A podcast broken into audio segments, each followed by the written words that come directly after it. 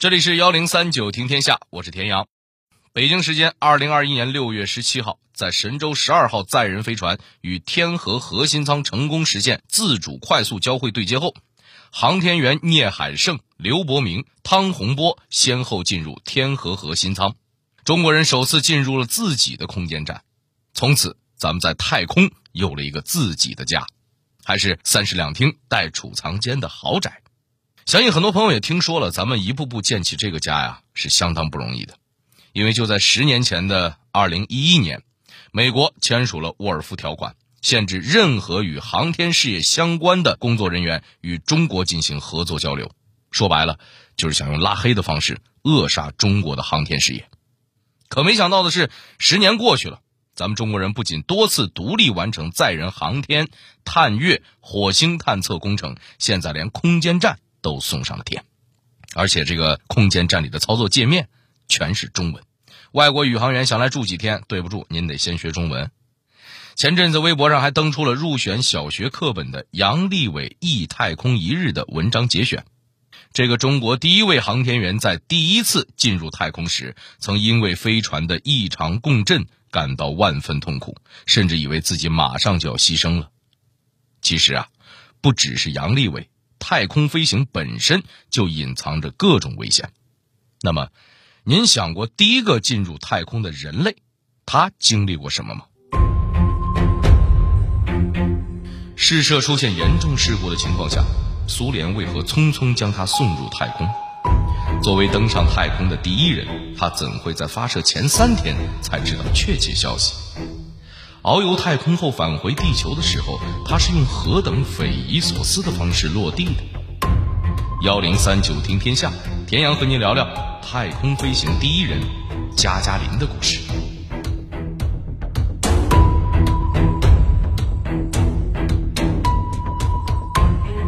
四十多年前的莫斯科，那是一个春天，苏联国家广播电台播音员饱含兴奋地向世界宣告。一年四月十二日，世界上第一艘载人飞船成功从苏联境内升空。世界上第一位太空人是苏联公民尤里·阿列克谢耶维奇·加加林。世界震动了，这无疑是人类航天史上永远无法忘怀的一天。然而，很少有人知道，当时的苏联政府做出送加加林入太空这个决定是相当仓促的。甚至可以说有一点鲁莽。而这位第一个离开地球的太空人，此次旅行也充满着惊心动魄。故事还得从加加林太空飞行前的几个月讲起。咱们大家都知道，加加林上太空的时候，世界正处于美苏冷战时期。一九六一年的春天，美国放话出来，说要五月上旬将宇航员送入太空。冷战时期，美苏这两个大国芝麻大的事儿都得争第一，更何况航天这种深具历史意义、世界瞩目的壮举呢？苏联一合计，好家伙，咱哪能让人美国人压一头啊？很快，时任苏联火箭和宇宙飞船的总设计师克罗廖夫就找到了时任苏共中央总书记的赫鲁晓夫。克罗廖夫提出建议。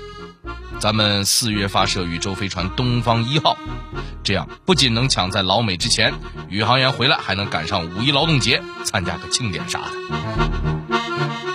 这个提议让赫鲁晓夫又心动又犹豫。心动自是不用说啊，犹豫的原因呢也很简单，因为苏联前几次火箭发射实验并不太成功。就在几个月前，也就是一九六零年十月二十四号。苏联为载人升空做试射准备的火箭，在苏联拜克努尔航天中心的发射塔上爆炸了。这次严重的事故直接导致苏联战略火箭军元帅丧生，连带一百多个科研专家也一并失去生命。此外，为宇宙飞船东方一号首航进行了七次试射，也有两次失败，有一次飞船直接留在了轨道上。无论专家怎么想办法，这飞船就是不肯回家。当时舱中还有不少实验动物，只能和这个不走寻常路的飞船一起留在了茫茫太空之中。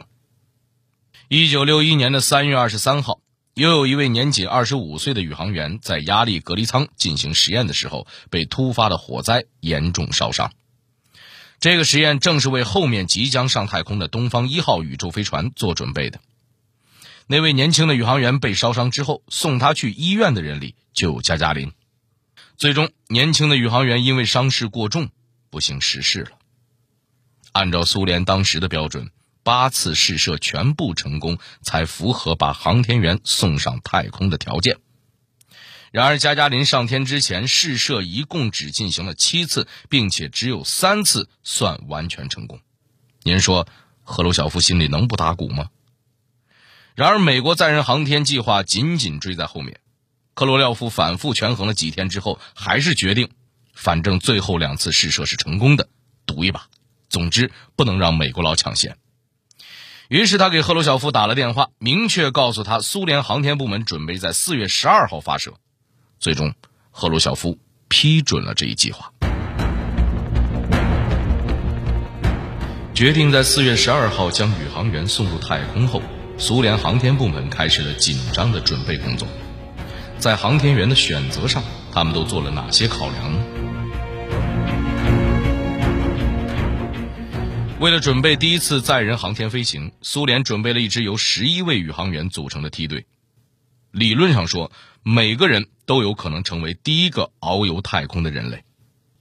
有趣的是，当年苏联选宇航员的时候，除了要求体能好、心理素质过硬、飞行技术出色之外，还有一项特殊要求，那就是个儿不能太高，最高不能过一米七。这是因为当时太空舱的设计比较狭窄。人高马大的宇航员塞不进去，加加林的身高只有一米五七，那放在平时这个头确实矮了点但在苏联宇航员选拔过程中，这个反倒成了优势，帮助他从三千四百多名空军飞行员里脱颖而出。不过在发射前夕，仍然有人提出来用另一位宇航员格尔曼蒂托夫替换加加林。之所以提这个建议，倒不是对加加林的能力有什么质疑。而是因为加加林飞天之前已经是两个女儿的父亲。我们前面也讲了，苏联之前的实验和试射都不是很成功，参与航天的这些专家心里他们也没底呀。因此建议由没有子女的格尔曼蒂托夫替加加林上。但是在这个关键时刻呢，咱前面说的火箭和宇宙飞船的总设计师克罗廖夫却力挺加加林，还亲自对他进行了飞行前的测试。经测试呢，加加林表现出色，完全可以胜任这项光荣而艰巨的任务。另外有一点有趣的是呢，直到发射前，媒体和公众也不知道加加林这个名字。实际上，在一九六一年四月十二号之前，整个苏联航天系统都没想到大伙会产生对宇航员本人的关注和崇拜。毕竟，人家也是人类有史以来的第一次啊。没有经验不是？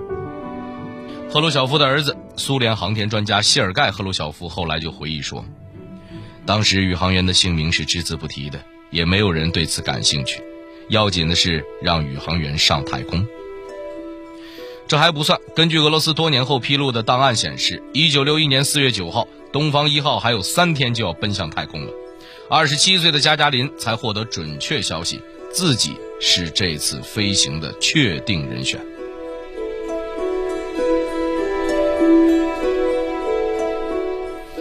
得到消息之后，加加林表现得十分平静。四月十一号发射前一晚，加加林和候补宇航员早早的睡下了，倒是东方一号的总设计师克罗廖夫辗转反侧，一晚上都没睡着。第二天早上五点半。加加林从睡梦中醒来，自己测了一下脉搏，每分钟六十四跳，和他往常没什么区别。不久后，失眠了一晚上的克罗廖夫来到了现场，亲自帮加加林穿上了重达九十公斤的太空服。此时，在床上跟烙饼一样翻来覆去一宿的克罗廖夫满脸疲惫，仿佛一夜之间苍老了很多。反而是加加林安慰他说：“别担心，一切都会好的。”加加林钻入密封舱的前一刻，克罗廖夫拍了拍他的头盔，祝这个年轻人好运。然而现实偏和他作对，几分钟之后，倒霉事儿就来了。回到航天指挥中心的克罗廖夫发现，载人密封舱出现了故障。在航天领域，任何一个小小的故障都可能使航天员付出生命的代价，甚至会将整个发射场的人拖入地狱。那发射前夕出现的这个故障会产生怎样的影响？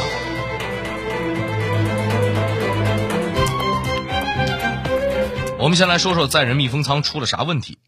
在即将发射的档口呢，工作人员发现载人密封舱舱门的遥控按钮出了故障，无法执行正常操作。这事儿呢看起来不大，但如果没有及时发现，后果却可能是致命的。您想想，要是密封舱返回地球的时候出现紧急情况，里面的航天员却打不开舱门，那就只有死路一条了。此时距离预定发射时间只有几十分钟了，克罗廖夫与三十二名工作人员齐上阵，用常人难以想象的速度开始维修舱门。等密封舱舱门最终合上的时候，已经比原设计少了三十二颗螺丝。今天咱们回头看。这种行为堪称疯狂，然而加加林依然淡定。克罗廖夫领着一群人维修密封舱的时候，加加林居然还坐在密封舱里吹口哨。后来他返回地球时，还没忘记拿这事儿调侃克罗廖夫。他说：“你当时真应该看看你自己紧张的模样，脸上都泛出金属光泽了。”就这样，经过一系列让人心惊肉跳的插曲，一九六一年四月十二号。莫斯科时间上午九点零七分，伴随着加加林的一声“我出发了”，四点七五吨的东方一号在苏联拜克努尔航天中心发射升空，奔向人类仰望了千万年的天宇。如果说东方一号发射之前是让人心惊肉跳，那发射之后就更是惊心动魄了。仅仅升空几分钟后，地面控制中心一个信号灯亮起，显示火箭推进系统和分离系统出现故障。接着，第三级火箭脱离之后，飞船出乎预料的急剧旋转，而且地面和飞船的通讯一度中断，直到专家利用小电台调出特定频率，地面控制人员耳边才传来加加林的声音：“我看见地球了，它是如此美丽。”结果这没多久，十点零二分又出幺蛾子，飞船的天线装置出现故障，致使飞船一度偏离预定轨道，飘向更高、更危险、高度为三百零一公里的另一条轨道。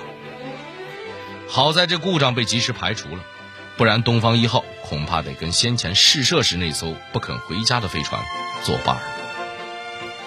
在一个接一个的意外情况中，加加林乘坐的飞船仍然完成了绕地球一周的壮举。历时一百零八分钟，等球形返回舱再次进入大气层，翻滚的一幕再次发生。加加林被离心力甩向舱壁，那个滋味甭提有多难受了。不过后来的加加林回忆起这段经历时，却用了一个挺幽默的形容：“我是一个完整的芭蕾舞团，头啊，然后是脚，快速的旋转，每样东西都在转。”好在这样的芭蕾舞，加加林没跳多久。十点二十五分，飞船返回地球大气层。十点四十九分，加加林在海拔七千米的高度被弹射出密封舱。对，您没听错，因为当时的苏联航天部门没有把握让返回舱软着陆，干脆设计了一个非常虎的降落方式，在海拔七千米的地方把航天员弹射出来，让航天员自己打开降落伞。不得不承认。也算是颇具战斗民族风格了。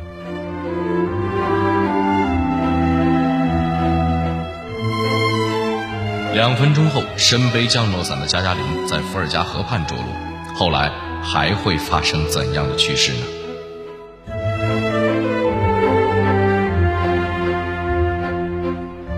对于当时的航天员来讲，即便平安落地，也不代表圆满成功、万事大吉。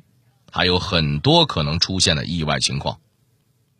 为了应对这些意外，苏联方面也做了一些准备，比如加加林头盔上的“苏联”字样，据说是起飞前二十分钟才印上去的。因为直到这个时候，苏联航空方面的负责人才忽然想到，加加林回到地球的时候可能会被不明真相的人民群众当成外国间谍，而且起飞之前，加加林还获得了一支马卡洛夫手枪。之所以带枪上太空，倒不是怕航天员撞见外星人，而是当时呢很难精确控制着陆点，害怕宇航员回到地面之后遭遇野兽。您别说，之后的一九六五年啊，还真就出了这么一档子事儿。日出二号宇宙飞船的机组人员降落到了南乌拉尔地区白雪皑皑的原始森林里，差点儿就成了狼和熊的袭击对象。好在航天员随身带枪，才把这些野兽给吓跑。那相比之下呢，加加林的运气还是不错的，他落在了伏尔加河畔，距离密封舱三公里处。不久之后，一名带着孙女的农妇就发现了他。不过，两人看见一个穿着亮橙色的奇异服装、戴着白色头盔的外星人从天而降，第一反应就是拔腿就跑。哪怕加加林向他们喊他是自己人，也没能把人给叫回来。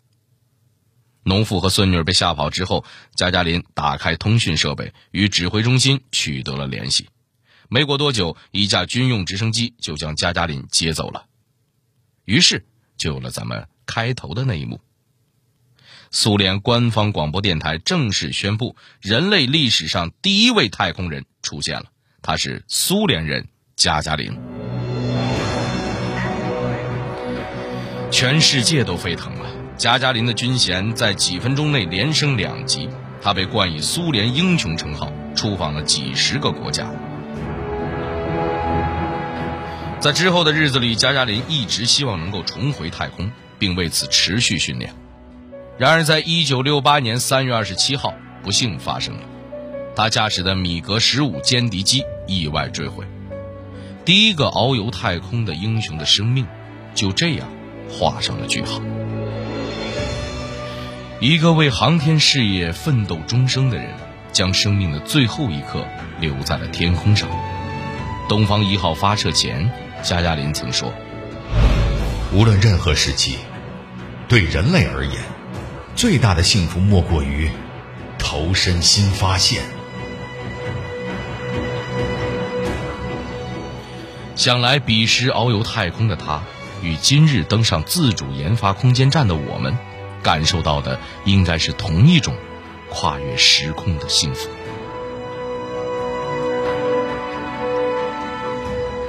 好了，这里是幺零三九听天下，我是田阳。最后，代表节目编辑秦亚楠、程涵。小剧场配音郭伟，感谢您的收听。